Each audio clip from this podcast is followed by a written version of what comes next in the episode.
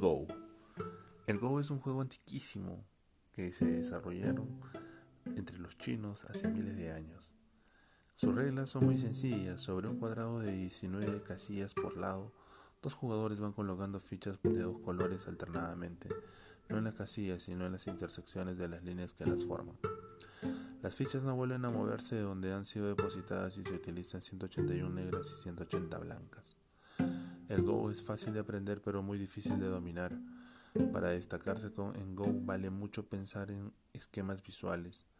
Los maestros de Go hablan de posiciones en términos de grupos vivos, grupos muertos, iniciativa, espacios de aire, formas fuertes y débiles, líneas de comunicación y ejércitos que extienden sus tentáculos por territorio enemigo.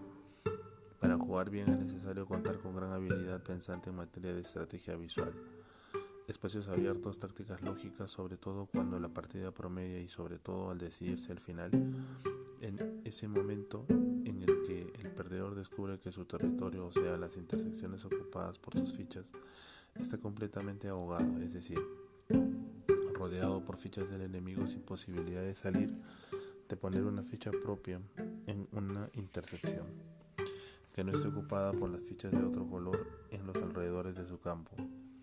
Los samuráis del siglo XVII lo jugaban para enseñar tácticas de guerra. Hoy sigue siendo un juego muy popular en el Japón, China y Corea, donde se juega por el mero gusto de jugarlo y también por las posibilidades de ofrecer en cuanto a enseñar iniciativa, sacrificio y toma de riesgos.